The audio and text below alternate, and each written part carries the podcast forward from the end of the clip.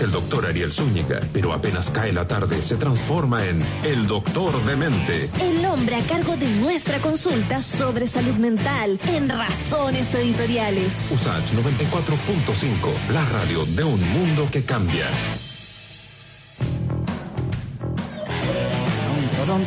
Un lunes por medio tenemos eh, hora con el doctor de mente, ¿ah? con el psiquiatra Ariel Zúñiga. ¿Cómo está Ariel? ¿Cómo está Freddy? ¿Qué tal? ¿Cómo, cómo va la pandemia?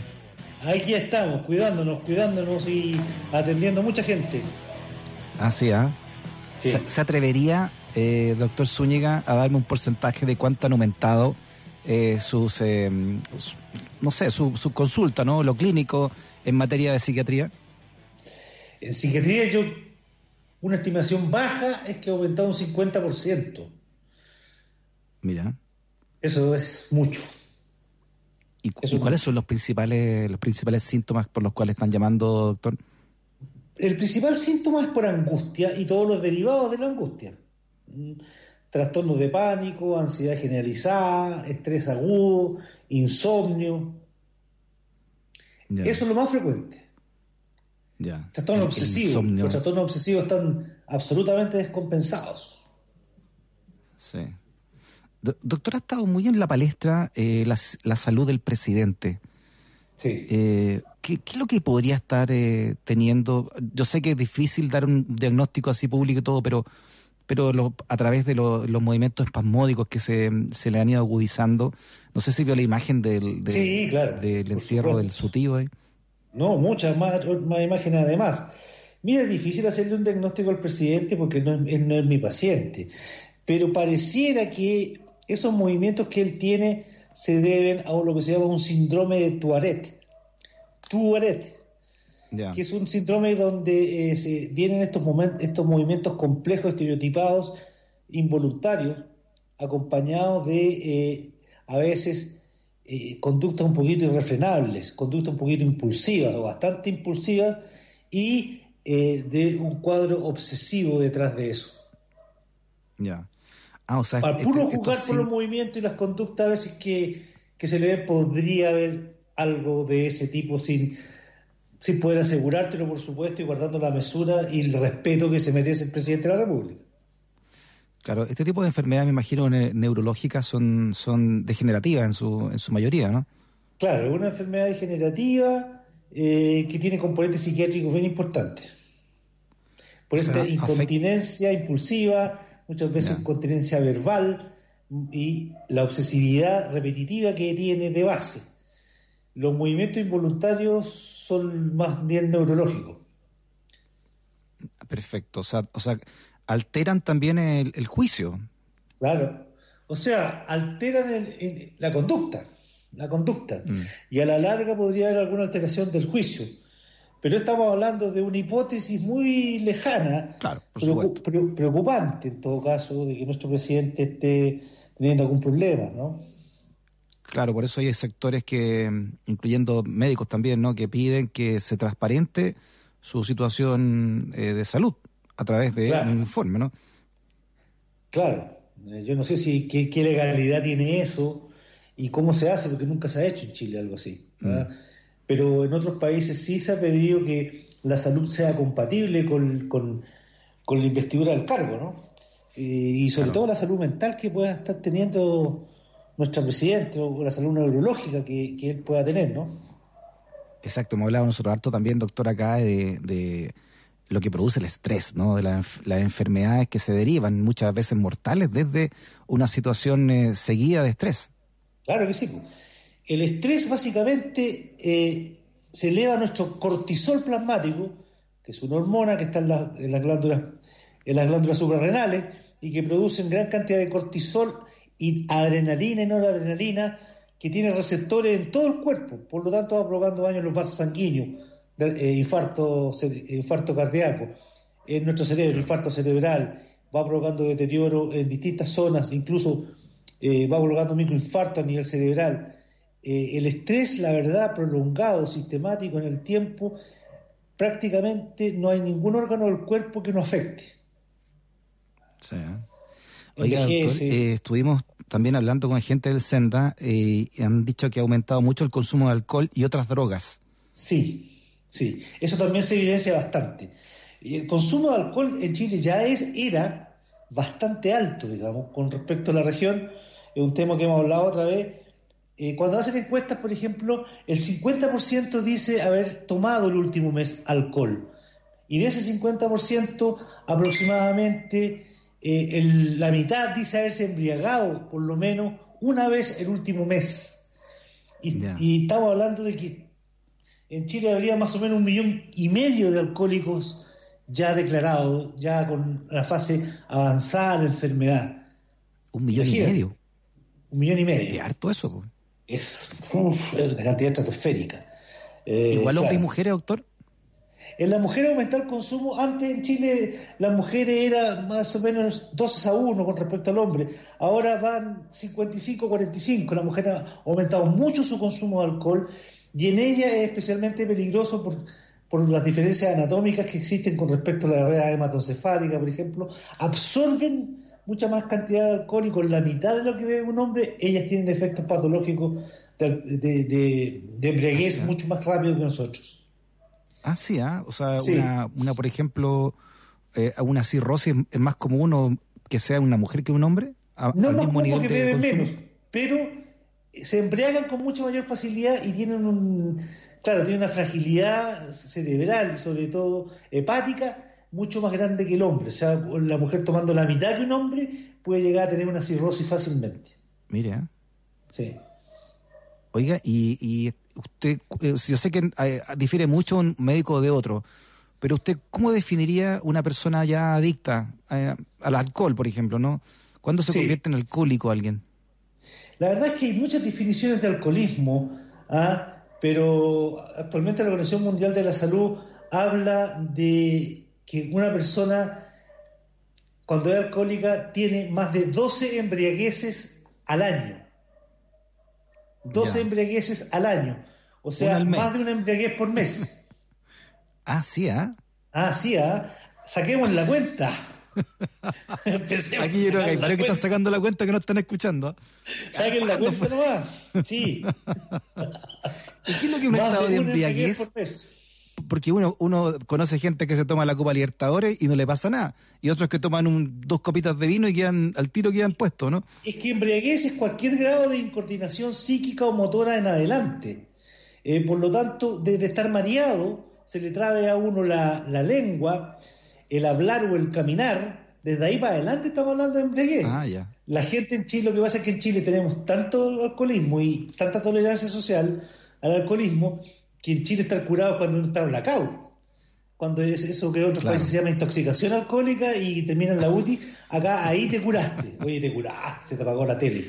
Eso ya está en un grado avanzadísimo, casi en un coma etílico. ¿Mm?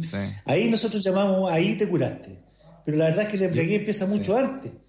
Eh, cuando Carabinero antes nos hacía hacer el 4, caminar por una línea recta, cuando uno cruza esa línea, eh, ya está embriagado, digamos. Por eso se hacían esos test así rápidos antes, ¿no? Y eso implica que uno ve un poquito más de 0,8 o un gramo por, por 100 ml, esa es la, la alcoholemia. Cuando sale positiva, uno está embriagado. Puede que uno no lo note, dije, me tomé dos, tres chaguitos, cuatro chaguitos, pero eso ya implica un grado de embriaguez, de ahí para adelante hasta el blackout. Mira, oiga, y eh, las que tienen la posibilidad de haber salido del país y, y estado en estos resorts todo pagado, yo creo que a muchos chilenos que nos están escuchando le ha pasado, que la gente que atiende los bares dice, ah, ustedes son chilenos, entonces le voy a servir más cargadita la, el, no sé, el, combinado que está haciendo, ¿no? El destilado que está haciendo. Tal cual, tal cual. Los chilenos estamos acostumbrados a tomar un poquito eh, por copa, por copa de mucha mayor cantidad de alcohol que cualquier otro país del mundo. Eh, la piscola, estándar de nosotros, es un trago muy fuerte para cualquier otro tipo de otro, de otro país y nosotros la tomamos casi bien cargadita, ¿no? Eh, pues casi se llama esa. Sí, aguadita. Sí, estamos acostumbrados a, tomar mucha cantidad por persona y tenemos un tipo de consumo que sobre todo está en los jóvenes entre 14 y 30 años, que es el más perjudicial de todo de la embriaguez rápida, donde son capaces de tomarse, no sé, hasta la molestia en una sola noche. La famosa mamadera que los jóvenes, donde la mezclan con un poquito de Coca-Cola para pasar piola, la verdad es que es más o menos desde media botella hasta una o dos botellas de pisco por persona. Ese tipo de consumo de alcohol es el más dañino de todos. Y los cabros se pegan desde el jueves para adelante hasta el domingo varias veces, ¿no? Muchas veces. Entonces estamos hablando de un beber bastante problemático y patológico en los, en los jóvenes de Chile. Oiga, doctor, claro, porque eh, estamos hablando de destilado, ¿no? Que son 35 a 40 grados para arriba. Que de chiste tomas una copita de vino por ahí o una cerveza por ahí. No, pues no es la copita de vino, la cerveza del bebedor antiguo que bebía vino. No, no, estaba hablando de destilado fuerte, bebido en una escasa cantidad de tiempo. En una noche, los tipos pueden llegar a mm. provocarse un daño hepático severo. Yo tengo tenido pacientes que tienen 20 años, 22 años y ya tienen una cirrosis. Chuta. Es muy joven. Es un problema grave. Es un problema grave. Mm. El alcoholismo en Chile es un problema muy grave por la cantidad de gente que, consume, la tolerancia social que esto implica, mm. eh, la falta de la falta de, de la edad de consumo de, alcohol, lo subieron a los 18 años, pero en otros países es desde los 24 años, ¿eh? mm. por ejemplo. Eh, Chile tiene un tiene gasta el alcohol, el alcoholismo, gasta un aproximado, un aproximado de 1,5 el, el ingreso per cápita se lo gasta en alcoholismo. Eh, ¿Para qué te sigo nombrando cifras? O sea, eh, las, principales causas de delito, el 38% son cometidas con alcohol y el 70% de los accidentes automovilísticos. Mm. Es la principal causa de muerte en jóvenes, etcétera y etcétera. desde la psiquiatría, ¿no? ¿Convendría prohibir en cuarentena la venta de alcohol? ¿O tiene su lado también bueno, entre comillas, un consumo moderado de alcohol?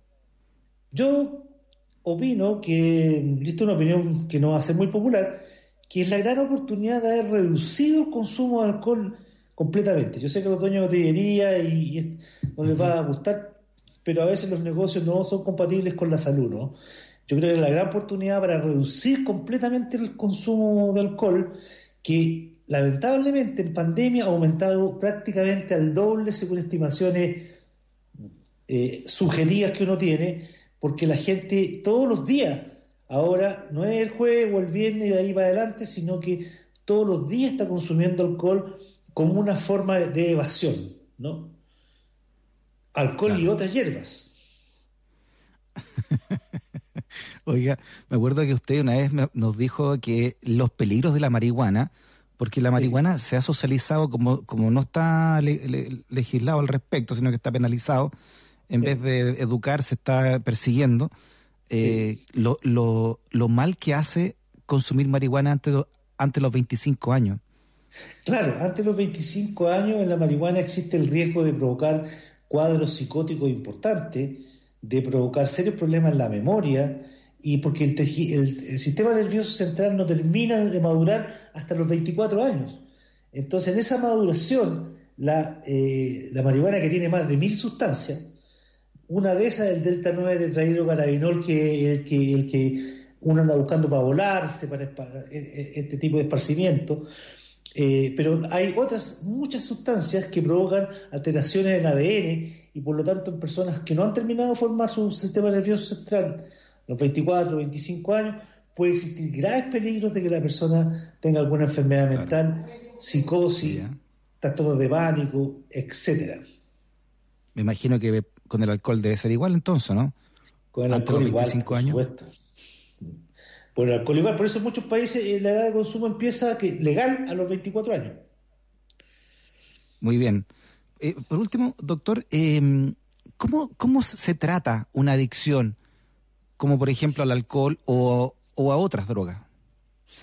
Lo que pasa es que muchas veces las adicciones son múltiples. Es muy difícil encontrar actualmente, sobre todo en la juventud, una persona que consuma solamente una droga. que antes existía, porque en el tiempo antiguo hay que hablarle a la gente más joven, existían los marihuaneros, los buenos palcopedes como separados segmentos, ¿no? Eh, según como el estilo y la personalidad de cada persona. Actualmente los jóvenes consumen de todo. Una salida de un joven implica fumarse un pito, eh, tomarse un buen copete antes de salir a, carretear, incluso lo mezclan con anfetamina, con metanfetamina, con éxtasis, e incluso le echan Viagra, por si acaso. Entonces se provocan unas bombas Molotov impresionantes. Por lo tanto, actualmente se habla de poliadicciones, adicciones múltiples, las cuales implican que hay, eh, tratarlas muchas veces alejadas de su casa, internado en clínica o muchas veces en comunidades terapéuticas que están fuera de Santiago o fuera del país, muchos han ido, para estar aislados de los proveedores, de los dealers y poder sanarse, porque la única forma es tener abstinencia. Y para guardar la abstinencia, uno tiene que estar alejado del último consumo lo máximo posible y tratar el síndrome de privación que eso produce, que puede ser terrible el síndrome de privación.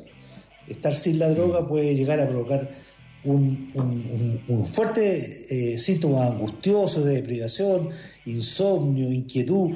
La verdad es que yo he visto que los pacientes lo pasan re mal, pero es un periodo corto que con fármacos se puede manejar bastante bien y lograr la abstinencia de la droga. Entonces, los que se dedican a esto hablan de que uno deberá dejar de consumir todo tipo de drogas porque ya se ha vuelto propenso a tener todo tipo de adicciones. Esto implica alcohol y también cigarrillo y, marihuana y además otra droga. O sea, por lo menos hay cuatro drogas que están involucradas en el consumo muchas veces de las personas el psiquiatra Ariel Zúñiga, nuestro doctor de mente, como todos los lunes en la 94.5 en Razones Editoriales. Doctor un Zúñiga, un abrazo grandote, ¿ah? Abrazo. Que esté muy bien. Chao, que estén. Cuídense.